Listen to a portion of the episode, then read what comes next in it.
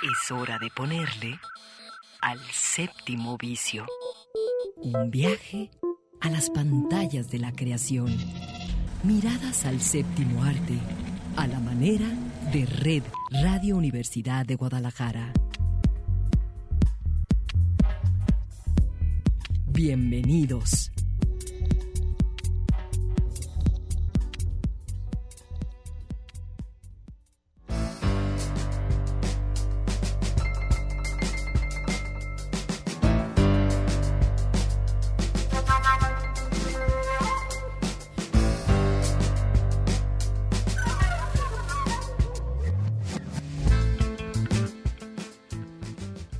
De estar nuevamente con ustedes, esto es El Séptimo Vicio.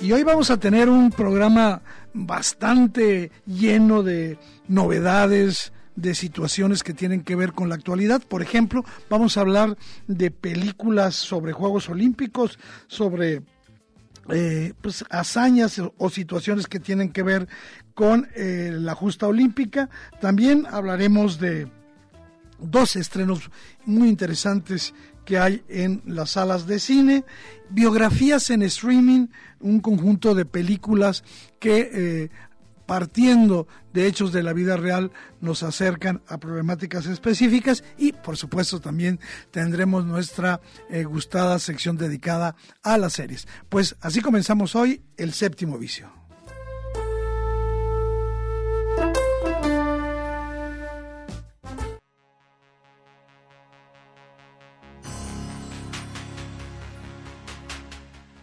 Y hablábamos de una película eh, que, pues, desde mi punto de vista es la película clásica. Justamente, si escuchamos un poquito el fondo sonoro, seguramente todo el mundo va a saber a qué película nos eh, referimos.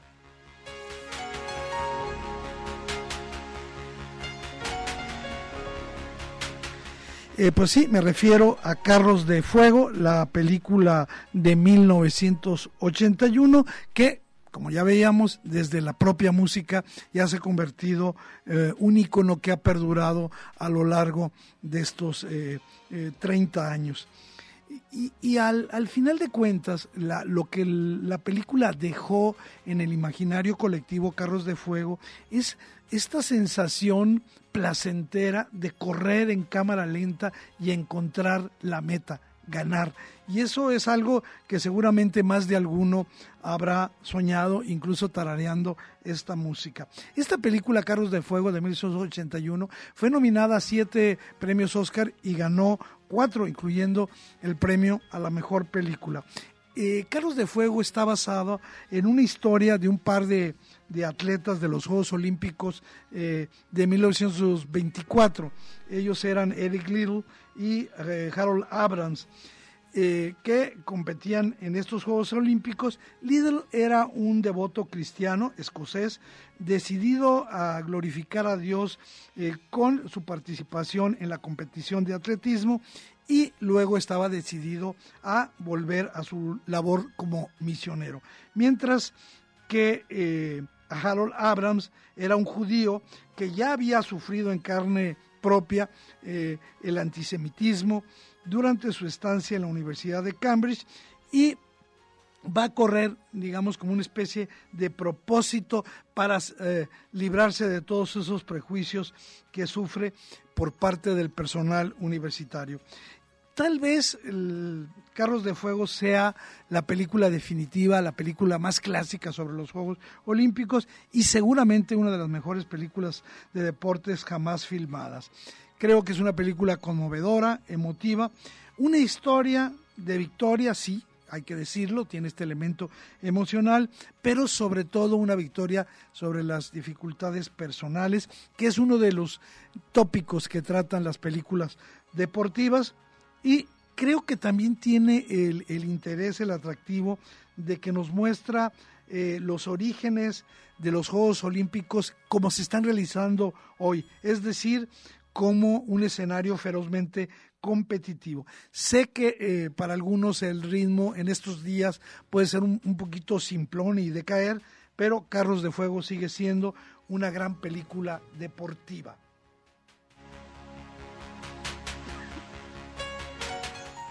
Y bueno, Claudia Caballero, bienvenida, ¿cómo estás? ¿Cómo estás, Eduardo? Bien, pues en efecto, además, esa clásica ya se quedó para la posteridad, Carros de Fuego y la escena clásica de, y la música, la banda sonora. Cuando se van rebasando uno, unos de ellos en cámara lenta.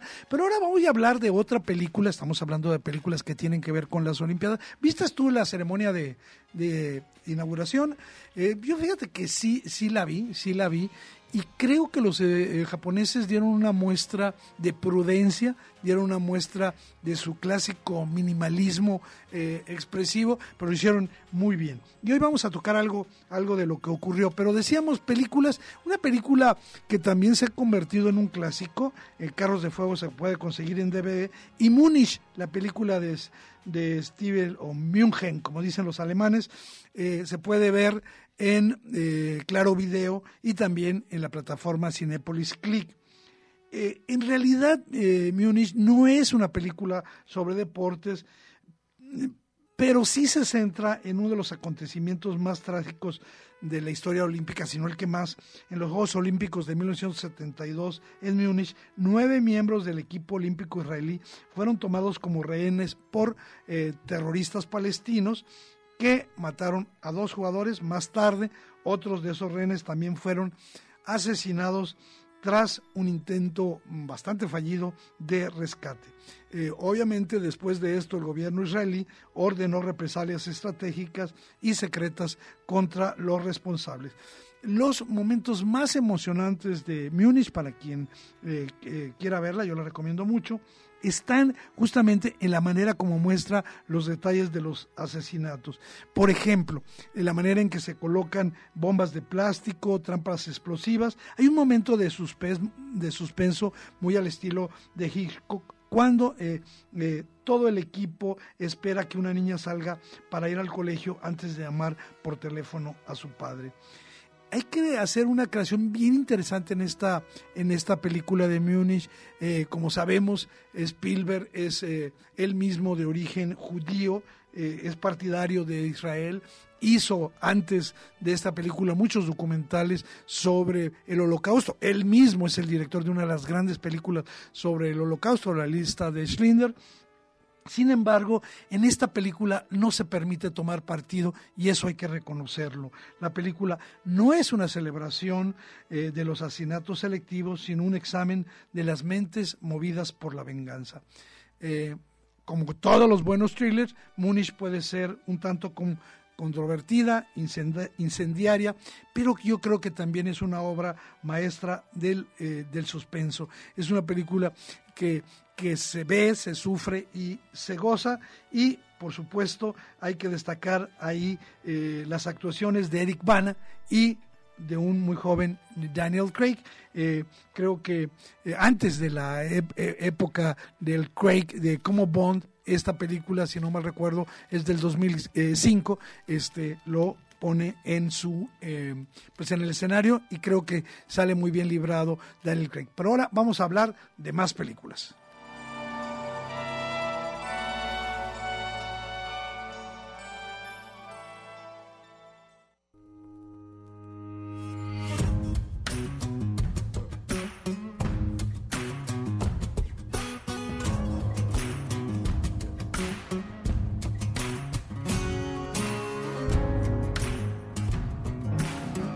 En la lista sigue una que yo no conozco y me la vas a platicar, Eduardo, porque yo creo que si, si la pusiste aquí como una de las más inspiradoras de la historia del deporte, El Milagro, una, o ya la vi y no me acuerdo si realmente es tan famosa esta película. Fíjate, la película en inglés se llama Race, ¿sí? Eh, digamos Race como carrera, ¿no?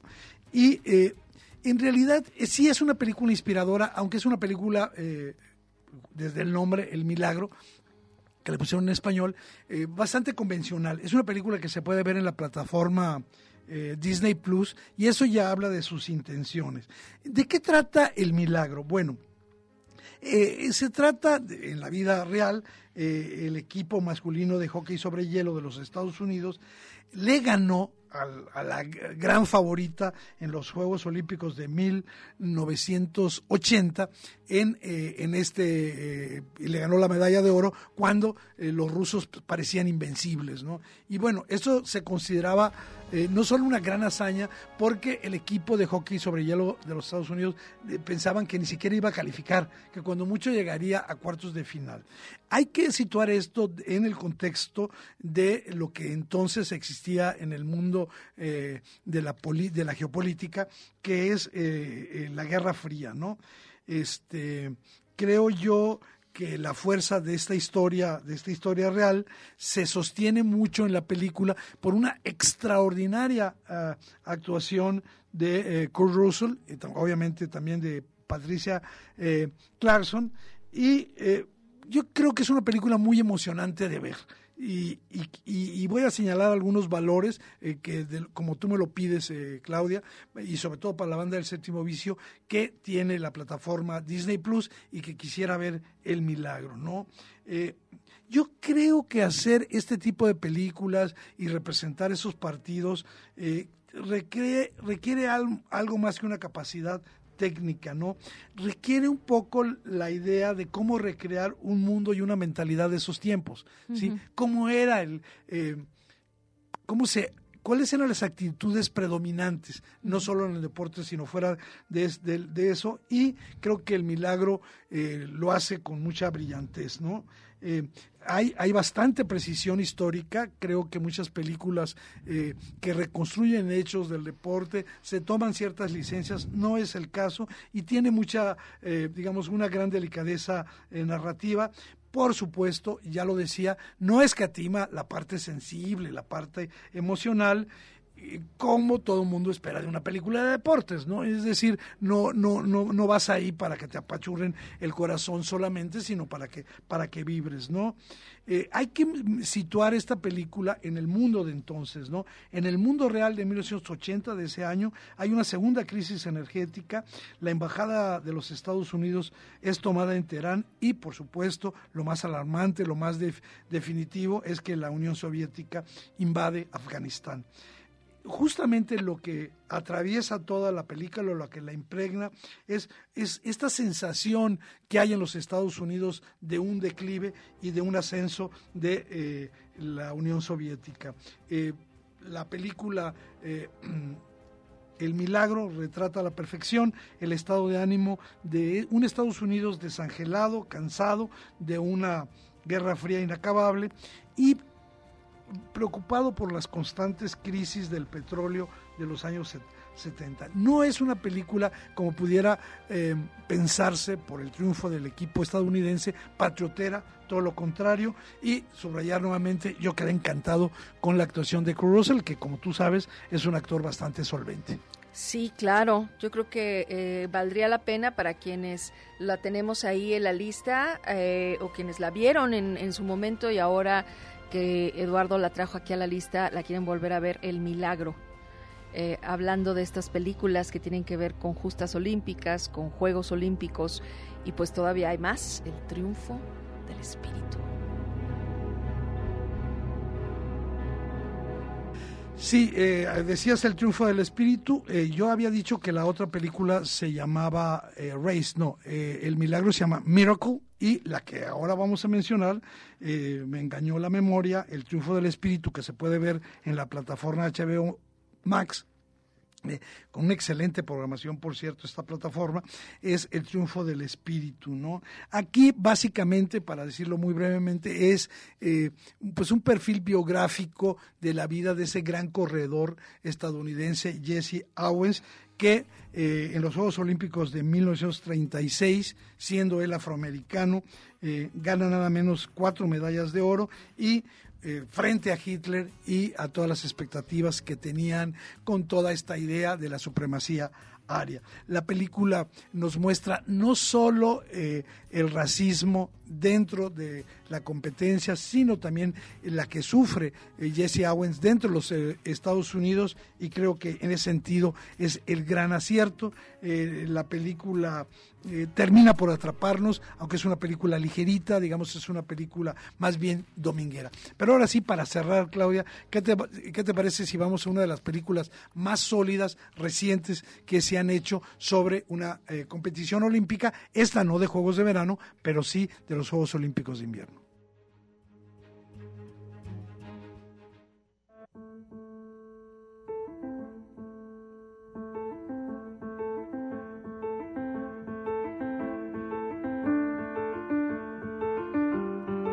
Y nos estamos refiriendo a Yo, Tonia, película que se puede eh, ver en la plataforma Cinepolis Click.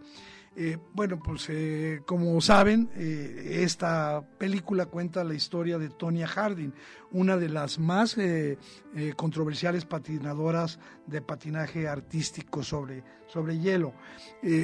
Lo que muestra la película son las enormes capacidades de esta chica, que tiene un momento efímero de gloria, pero lamentablemente una desgracia en la que parece involucrado su marido allá en el año de 1994, pues encaminó su vida deportiva por el sendero de la eh, tragedia. Ya de por sí, Tonya Harding era una inadaptada en este mundo de princesas heladas, ¿no? Que requieren enormes sacrificios físicos, eh, belleza, agilidad y por supuesto también un aparato publicitario. Yo no sé cuáles son las eh, categorías que son más populares, Eduardo, cuando se trata de Juegos Olímpicos, pero me queda clarísimo que el patinaje sobre hielo es una de las que capta miradas y todos y todas eh, nos encontramos siempre emocionados por saber quiénes llegan a las semifinales, disfrutar de aquellos espectáculos. Entonces, bueno, eh, justo lo que estás diciendo, este drama biográfico de Joe Tonia es muy emocionante, a la vez es tragicómico. Sí. Recordarán eh, quienes la vieron pues además las eh, extraordinarias actuaciones de quienes interpretan en este caso a Tonia y a la mamá de Tonia, que eh, primero Margot Robbie y Alison Jenny. la mamá La mamá es soberbia, híjole. Bueno. La terminas odiando a pesar de que como todas las madres autoritarias, todo lo hace por el bien de su hija, por forjarle un pues carácter. Sí, además, digo... Eh, Una madre abusadora. ¿eh? Sabemos que en esos entornos, Eduardo, está como ese perfil, ¿no? De la mamá que ve a través de sus... No, no, que ve a través de sus hijas o de su hija realizado su sueño frustrado, ¿no? O sea, la verdad es. que es este difícil separar ese cliché también y en esto, pues bueno, es una historia real, está contada con ese estilo visual de un falso documental en el que los personajes dan su testimonio para construir esta crónica de la vida de, de Tonya Harding desde diferentes puntos de vista y en ocasiones rompen esa cuarta sí, pared. Se dirigen a ti, ¿verdad? Sí, porque pues se burlan de lo que tú estás viendo, estás siendo testigo de esto. Es un retrato así hecho en los Estados Unidos y que captura ese ascenso y descenso, ese desplome, como decías, la tragedia a la que la encamina este tema del escándalo. Pues sí, ahí está con una gran actuación de Margot Robbie, Yo Tonia, una película que también es melancólica y dramática,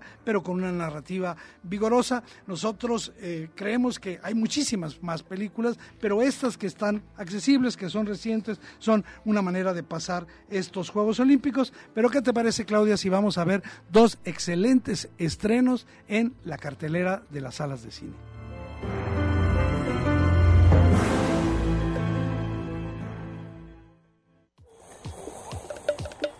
El séptimo vicio. Mirada encendida en imágenes múltiples.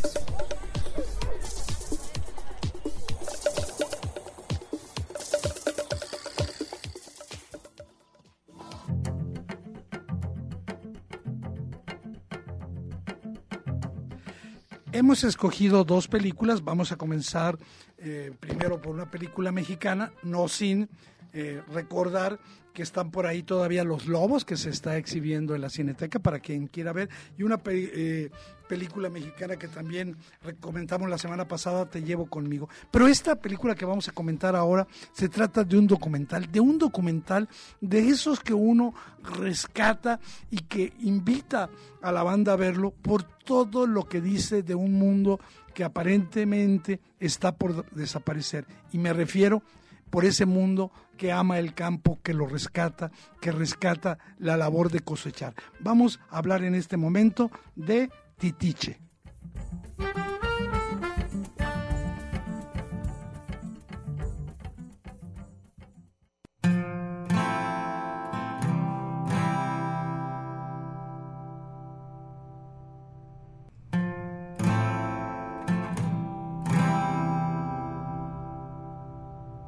La gente del pueblo de mi abuelo tiene una creencia. Después de que un campesino muere, la siguiente siembra que se hace en su terreno es muy productiva.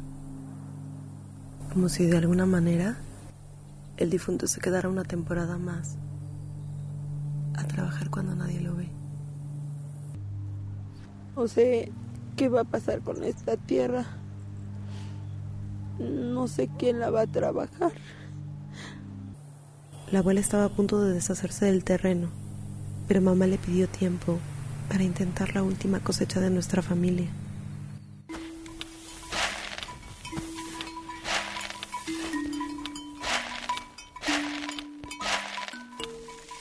Titiche sigue la última siembra de frijol negro que realizó mi familia, que intentamos hacer para honrar la memoria de mi abuelo, quien fue el último campesino de, nuestra familia.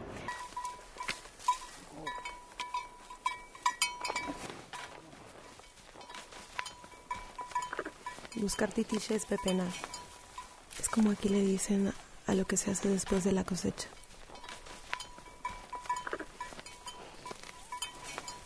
Entrar a los terrenos a buscar lo que quedó. Lo que a simple vista no se pudo encontrar.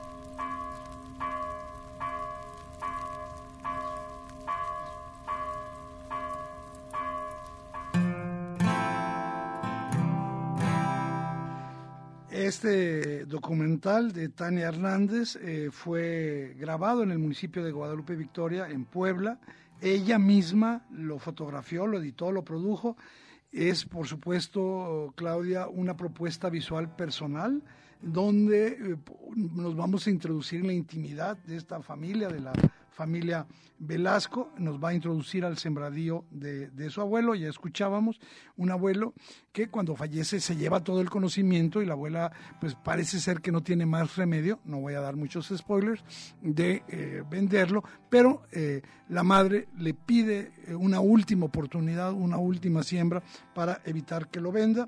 Y bueno, así nos sumergimos en esta historia que también nos va a exponer muchos de los problemas económicos y sociales que agobian al campo mexicano que está afectado por muchísimas problemáticas, los movimientos eh, migratorios, eh, el abandono, por supuesto también las, las, fallidas políticas gubernamentales que durante muchísimas décadas eh, han, digamos, olvidado lo que implica para cientos de familias el poder cultivar su tierra.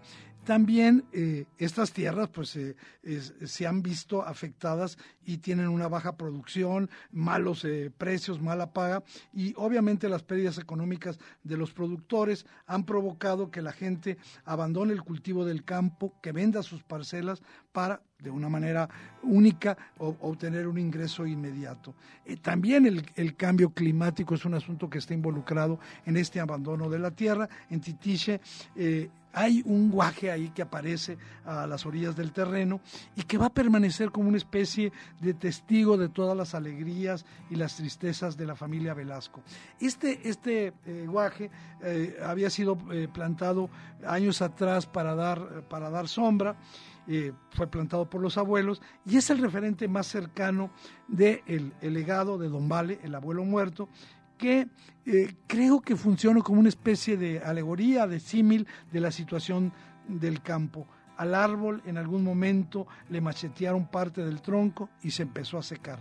Pero aún así la familia Velasco guarda la esperanza de que este guaje vuelva a retoñar, eh, quitándole algunas ramas. Es una escena muy bonita de la película y, por supuesto, también eh, Titiche, este, eh, no solo es el reencuentro de Tania y su madre con el pasado que las une y las reconforta, sino también un registro para las futuras generaciones, decía yo, una especie de, de hablar de un mundo que parece que se está terminando, Claudia. Y es un documental muy premiado. Muy premiado por, por su calidad, sí.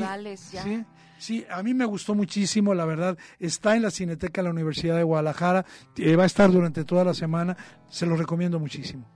Sí, claro, yo creo que lo que acabas de describir, una historia poderosísima eh, que, que, creo que nos, nos, va a mover también y con estos eh, alusión a los premios porque definitivamente pues vamos a la segura. Ahora que estamos pensando en regresar al cine, los que aún no se animan, esta es una buena oportunidad. Una muy buena oportunidad y vamos a ver una película que compartimos, que vimos, Claudia, no nos saludamos, pero yo sí te vi, pero me tuve que salir muy muy rápido de la película en la película que para nosotros es el estreno de la, de la semana, la película más reciente de, uno, de un director controvertido.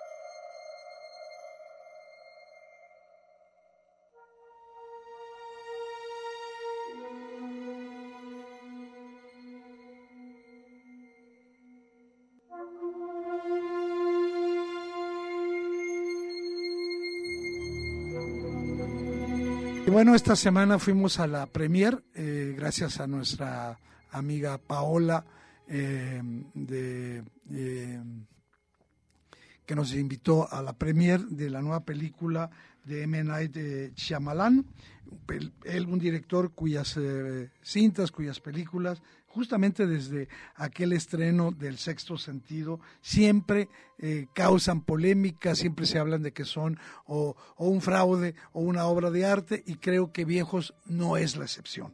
Eh, solamente para hablar de la película, decir que la película está basada en una novela gráfica suiza eh, titulada eh, Sand Castle, que sería algo así como Castillo de Arena, y este, que al parecer le fue regalada a su hija, al director, y él quedó prendado por esta historia y decidió convertirla en eh, una película. Hay que comentar que eh, Old, Viejos, eh, esta película que vamos a comentar, es parte del acuerdo que Shyamalan hizo con Estudios Universal para filmar dos películas de suspenso. Pues sí, el terreno del thriller sobrenatural, ya sabes que es el terreno que le gusta pisar a este director ya decías tú, famoso por el sexto sentido y pues por muchas otras de sus la aldea. películas, fragmentado, la aldea, yo creo que es una de las más fuertes. Bueno, no, no pondríamos aquí la lista porque si no, no hablamos de viejos que creo que lo que utiliza es una idea sencilla y poderosa. Todo lo que ocurre en la película es eh, en una en una playa, Así es. en donde se encuentran de vacaciones una unas familias que no se conocen entre sí, entre ellas pues precisamente está esta familia a la que este le toca interpretar al padre a Gael García Bernal con Vicky Creeps. Eh, que interpretan a Guy y a Prisca, un matrimonio con preocupaciones que llega uh, ya de alguna manera con un secreto hacia sus hijos, pero con algo resuelto entre ellos. Eh, sus hijos de seis años y de once pues este pues van como como todos los chicos cuando llegan a algún resort listos para meterse a la alberca para vacacionar. Y pues la verdad es que de inmediato la película no sé tú Eduardo pero de inmediato te atrapa como es el estilo de, de Shyamalan. Yo llegó un momento en el que muy pronto en la película caí en cuenta que iba yo sola en el cine y que probablemente me iba yo a asustar con Pero no algo. es de ese tipo de películas de jumpscare, no. no, Fíjate no que es. aquí hay algo simplemente, es. eh, es. ese es el tipo de spoilers que me gusta dar, ese sí. Eh, eh, cuando llegan, de pronto eh, los invita, el anfitrión los invita a que vayan a una playa. eh, pues secreta que está eh, digamos oculta exclusiva oculta tras un una barrera de rocas ahí, ¿verdad? Y que nadie ve. Pero el chofer que los lleva, ¿sabes quién es? Claro. El propio Shyamalan. Siempre sale en sus películas. En, un- en algún momento a él le gusta como Hitchcock salir en sus películas y bien dices, bueno, cuando la familia llega a ese lugar se encuentra con que hay otras eh, otras eh, familias eh, y, y- y- y poco a poco se dan cuenta de que algo va mal. ¿Qué es lo que va mal? De una manera misteriosa. Eh, eh, se empieza a acelerar el crecimiento y el envejecimiento de cada uno. El tiempo pasa distinto en ese lugar. Así es, aunque la película, digamos, lo muestra a través de los cambios que ocurren en cada uno de los personajes, cada uno eh, particularmente afectado por una debilidad, una mujer mayor, este que, que ya llegó enferma, en fin, mm, divers- eh, alguien que quiere conservar su Sí, belleza. sí es como una especie de pesadilla Así es. de lapso de tiempo. Entonces creo que ahí reside el interés que en algunos momentos conserva la película y que te mueve también a pensar, wow, o sea, ¿cómo sería que realmente ocurriera ¿A algo ti te como gustó, esto, a ti te gustó Viejos? Sí, sí me gustó Viejos, por supuesto. Este, no creo que sea la mejor película de Shyamalan, pero me pareció entretenida. Es una película muy entretenida y ahora que tú lo dijiste y lo había notado sin ponernos de acuerdo, creo que uno de los grandes aciertos de la película es poner el acento en que esos veraneantes siempre están solos incluyendo los propios niños. Son gentes que están solos.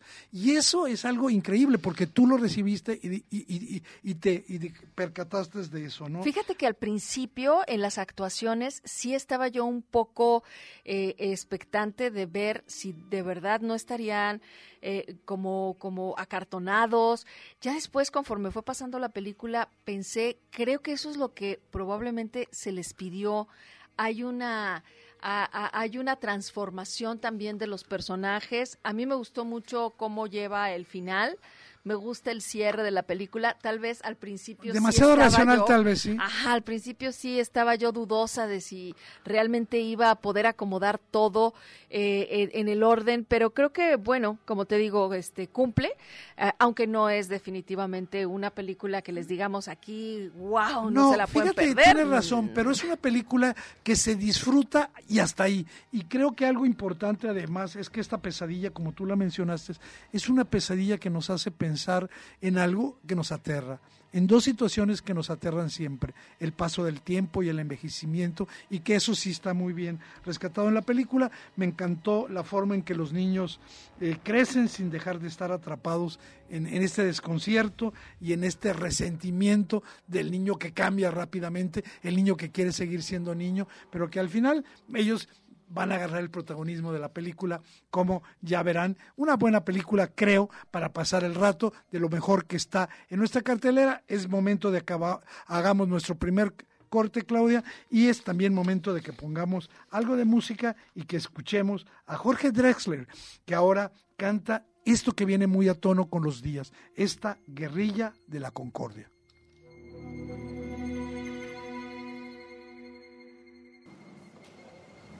Amar es ir a ciegas, el corazón despega mientras todo arde.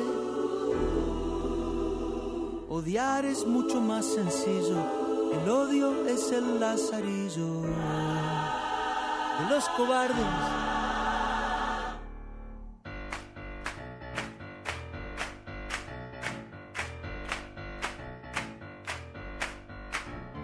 Armémonos,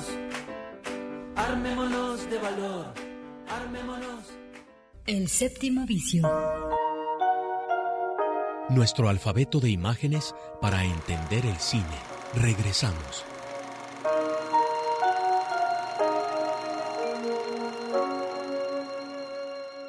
Comedia, Documental. terror, melodrama, Animación. Y mucho más bajo el lente de El séptimo vicio.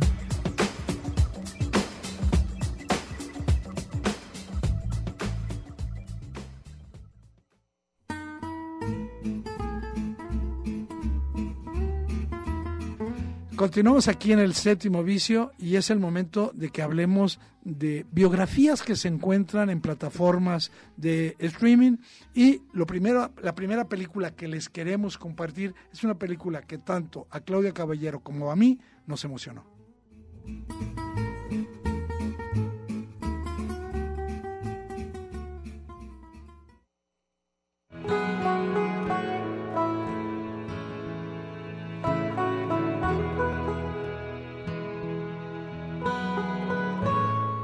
Esta película se llama uh, The Rider, El Jinete, y se encuentra en la plataforma Netflix. Van a poder disfrutar de unos paisajes impresionantes durante toda la obra. Una historia que en sí misma es muy emocionante. Ahorita decía Eduardo, sí, a mí me emocionó ver eh, una película de la cual yo no tenía información en lo absoluto y esa es la manera en la que me encanta a mí llegar para ir construyendo yo, para que me den las piezas y, los, y lo que me dieron me, me atravesó, me, me dio lo suficiente como para admirar esta historia de vaqueros, pero de vaqueros actuales, de un lugar en el que se vive con este estilo de vida vaquero, bueno, en el momento en el que la filma la directora, en el 2015, que conoce precisamente eh, a uno de los, de los vaqueros, miembro de una tribu que, que se conoce ahora ya y que, y que de hecho él participa como protagonista de The Rider, que es... Eh, ahora lo conocen como Brady Blackburn. Lady eh, Brady eh, Jandro. Sí, eh, primero decir que la película es nada menos que de Chloe Zhao y que ahora ya es sumamente famosa. Ella es la directora de No Land, la película que probablemente más premios recibió de las del año pasado la misma directora y como decía bien Claudia, es una película que vamos a disfrutar porque tiene ese sello de grandes paisajes, este, esta melancolía eh, que produce el, paisaje, pero eh, un paisaje habitado por seres humanos entrañables. Déjenme contarles una pequeña historia. Cuando Chloe Chao estaba filmando eh, su primera película, canciones que mis hermanos me, enseñaron y que se puede ver en la plataforma Movie. Ella fue a una eh, reserva india y justamente como decías, eh, conoció eh, a, Brandy Jandro, un vaquero de 20 años de la tribu Sioux, Lower Brule. él va a ser el propio actor de la película y todos los que salen en el jinete son ellos mismos, pero no es un documental ella los puso a actuar.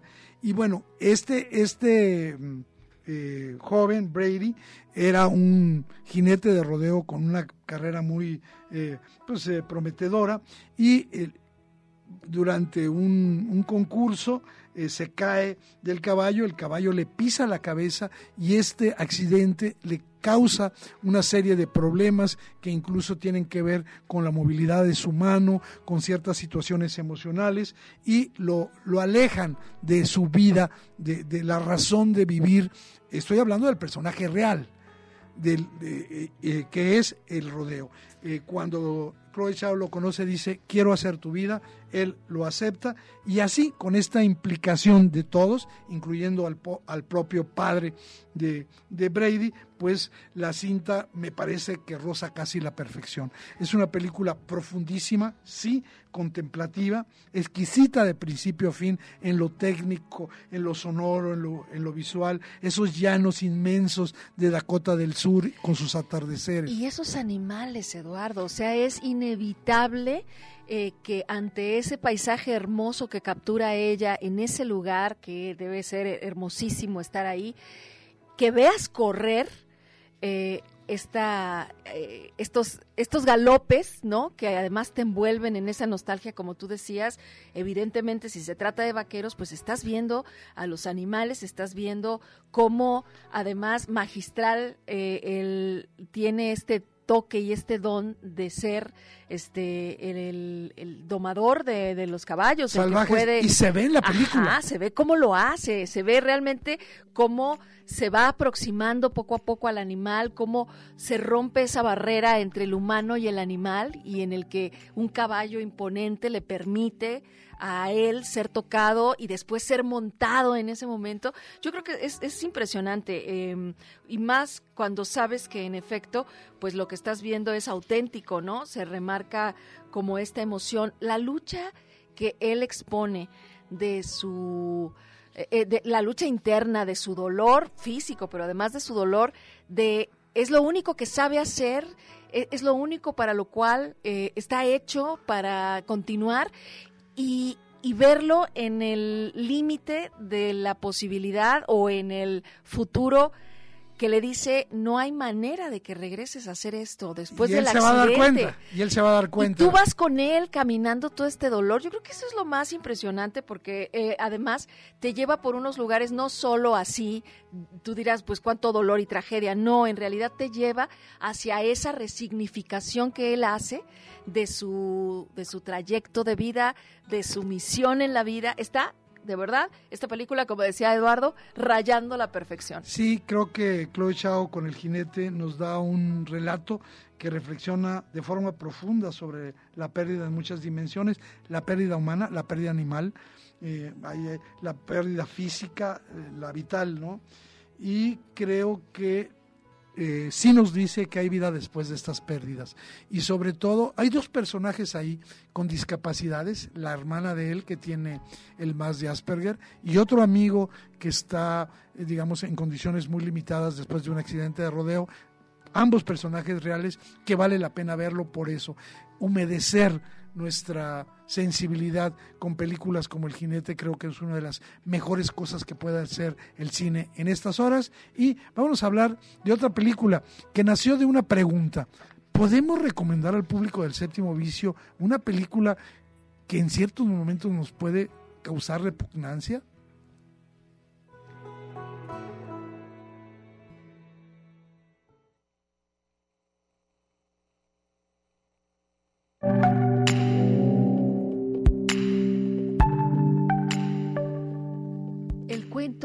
Eduardo. Una ¿Tú la viste? película del 2018.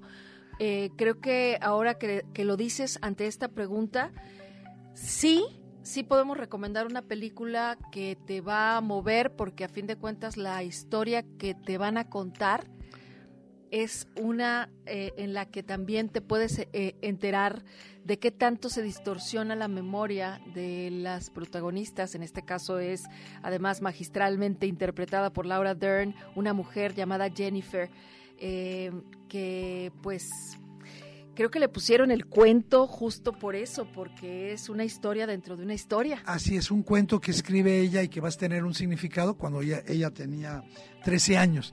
Eh, la película, el cuento Detail, que se puede ver en la plataforma HBO Max, está basada en la propia experiencia, terrible experiencia de la directora Jennifer Fox, por eso la protagonista se llama Jennifer, y que como ya nos señalas, Claudia, tiene no solo el objetivo de esta denuncia a, los abusos sexuales de la infancia, a este grooming que ahora se, se, se usa de, de adultos que seducen a a infantes eh, por eh, motivaciones sexuales, sino eh, me parece que lo que nos muestra son todos los mecanismos en la manera en la que los seres humanos construimos nuestras memorias, nuestros recuerdos y de, y de qué manera en cierto momento podemos inventarnos historias. Por ejemplo, aquí una pregunta que está en la mente de Jennifer es que no recuerda si las cosas fueron como fueron, si la verdad es la que ella creía,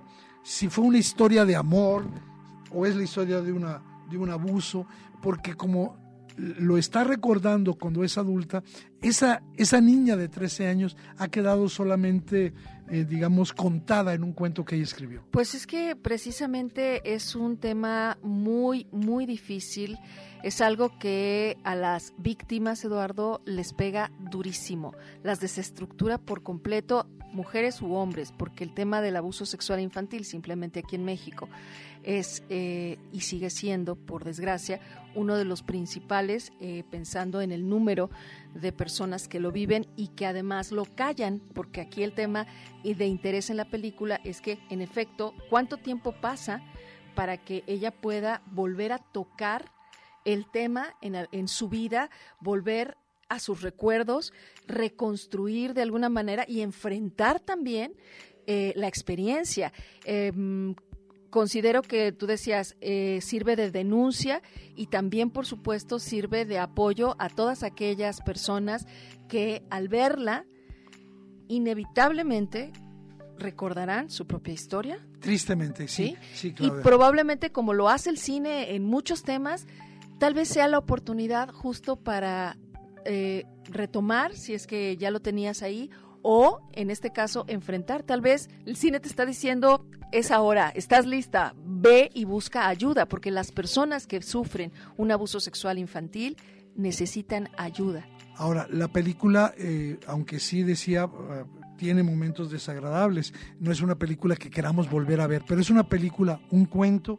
Eh, de una realidad que muchas veces nos llegamos a ver y como bien dices, ayuda a quizás decidirse a dar un paso hacia adelante.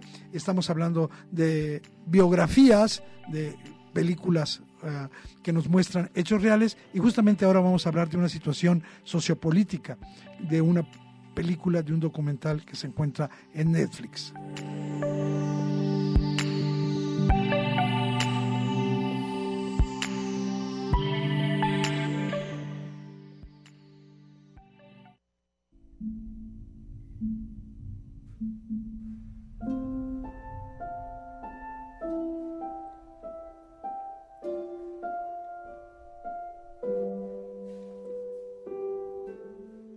Cuando un periodista cierra una etapa de su actividad profesional, cae en la tentación de ver hacia atrás y preguntarse a sí mismo cuál fue la información más importante que publiqué. La frase recurrente de los lectores era, ¿ya leíste a Buen Día? Eran épocas en que prensa y gobierno estaban muy cercanos. Quien iba a sacar información detallada era Manuel Buendía. Desde el 67, 66, empezó la vigilancia sobre Manuel Buendía. Le estaba molestando mucho. Y Manuel publicaba con enorme valor. Si alguna vez pudiera pronunciar mis últimas famosas palabras, solamente diría esto, merecido me lo tenía.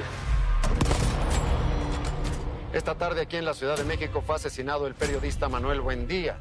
Los agresores huyeron, la policía investiga que había sido el primer periodista que habían asesinado de esa manera en la vía pública. Don Manuel me dijo, yo he denunciado a traficantes de armas, he denunciado caciques. La CIA es una agencia de espionaje y subversión. Sí, que un periodista mexicano conociera las identidades de los agentes de la CIA en México, ellos lo consideran que están puesto en peligro la seguridad nacional de los Estados Unidos. El narcotráfico estaba penetrando las estructuras del poder. Supe de varios enemigos que eran hipótesis que atraían al caso Buendía. Manuel Buendía hizo del periodismo un arma de combate. Recordemos que hace mucho, mucho tiempo se dijo que en una guerra lo primero que perece es la verdad. Lo que a nosotros siempre nos quedó en la mente fue quién.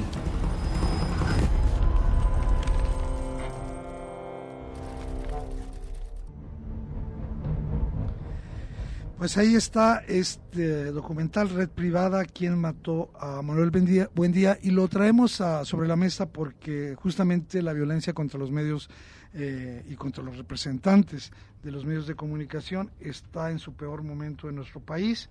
Según la organización civil artículo 19, cada 13 horas se genera una agresión contra un trabajador de los medios de comunicación en nuestro país. Por ejemplo, esta semana los crímenes de Abraham Mendoza, asesinado el lunes en Michoacán y de Ricardo López, director del portal Infoguaymas en Sonora, asesinado a balazos este jueves en el estacionamiento de un supermercado se suman a una larguísima lista negra que, se ha, que ha convertido a México en el país más peligroso del mundo para, eh, para la prensa y, y, por eso la importancia de ver un documental como Red Privada, quien mató a Manuel Buendía. Sí, en este documental lo que vamos a ver es cómo... Eh, pues existen estas hipótesis tras el asesinato de este reconocido periodista mexicano que ocurrió el 30 de mayo del 84 y lo narra además y, y te conduce de una manera a mí me parece que bastante bastante rica eh, la voz del actor Daniel Jiménez Cacho y lo dirige Manuel Alcalá. Estas investigaciones que él eh, entreteje apuntan a que el que era entonces jefe de la Policía Federal, José Antonio Zorrilla, y eh, presunto responsable intelectual del asesinato del comunicador. Lo vamos a ver ahí, vamos a ver cómo empiezan a mostrarte entre todos los hilos enredados de esa madeja eh, lo, lo, obvio. Eh, pero también por otro lado lo que lo que todavía en ese momento es un es un documental largo Eduardo a mí me pareció que va ágil en un principio pero pero sí sí sí te exige sentarte eh, eh, darle el tiempo que ellos requieren para poder eh, eh, exponer estas hipótesis también y relatar este, todos los detalles. El periodista Miguel Ángel Granados Chapa relata en su libro Buen Día el primer asesinato de la narcopolítica en México, que el perpetrador de su muerte desfiló en sus funerales para pasar por alto como sospechoso. Dice, Zorrilla parecía haber cometido el crimen perfecto, presidía el funeral de su víctima y se le había confiado la investigación del asesinato perpetrado apenas horas antes por agentes a sus órdenes. Tremendo, tremenda es que, situación. Es que cuando no tienes además toda la información, Eduardo, las, las nuevas generaciones, eh, ahora también de periodistas que puedan echar mano de este documental, que puedan echarle un vistazo, mejor dicho, para que puedan construir también una historia y no tienes que estudiar periodismo ni para verlo ni para entenderlo. Me parece que como mexicanas y mexicanos es un, es un pedazo de nuestra historia que se relata ahí de una manera impresionante, Eduardo. Y de una situación que tristemente, como comentaba, eh, mantiene a México en una situación, a los periodistas en México en una situación de indefensión, de vulnerabilidad. Y por cierto, aparece ahí un personaje que sigue vigente, Manuel Bartlett, que justamente era secretario de Gobernación en aquellos Y que lo días. único que le ha faltado ha sido ser presidente. Así es.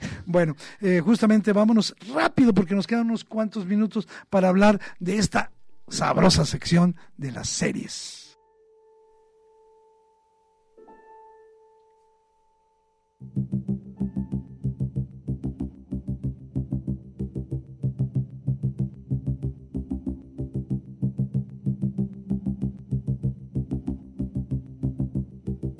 Cuéntame tú que tienes Apple TV.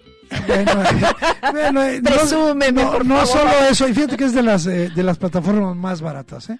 Hay que decirlo primero, vale 69 pesos al mes y, te sale más barato si, bueno, Ya o me te salía más barato eh, si las eh, si lo haces por año.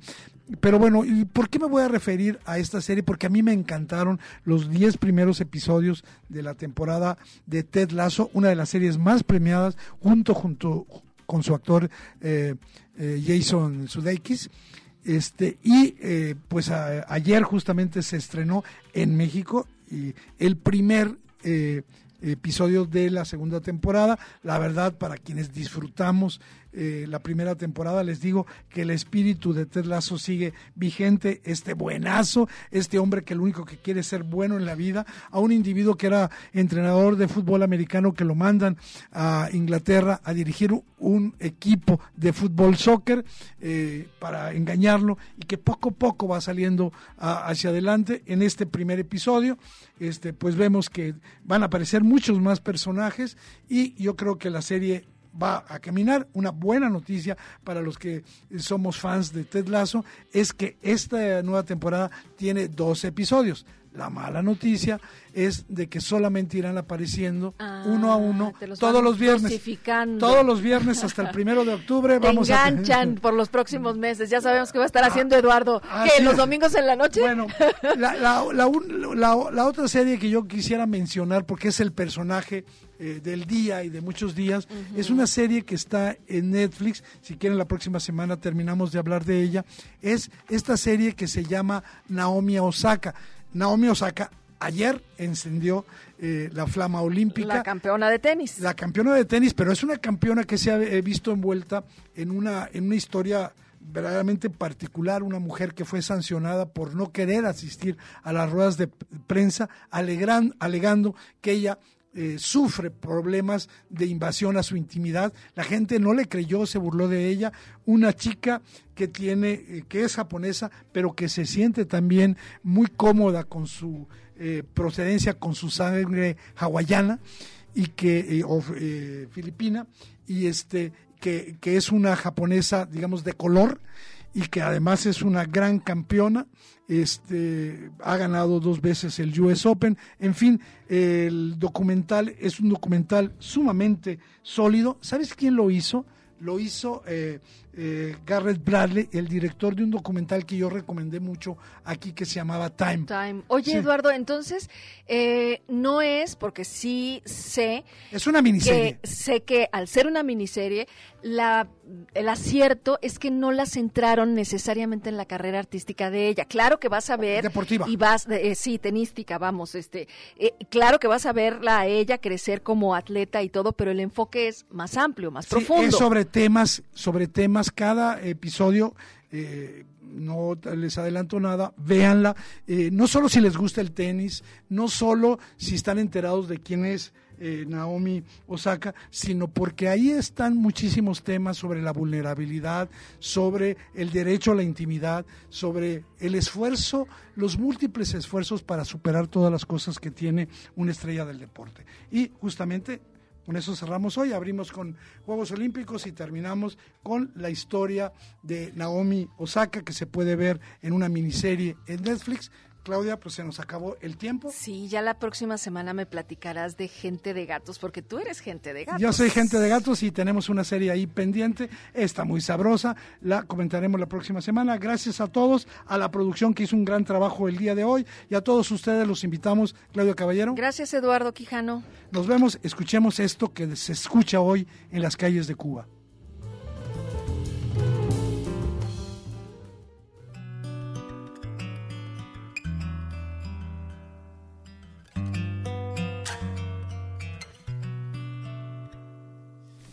Eres tú mi canto de sirena, porque con tu voz se van mis penas.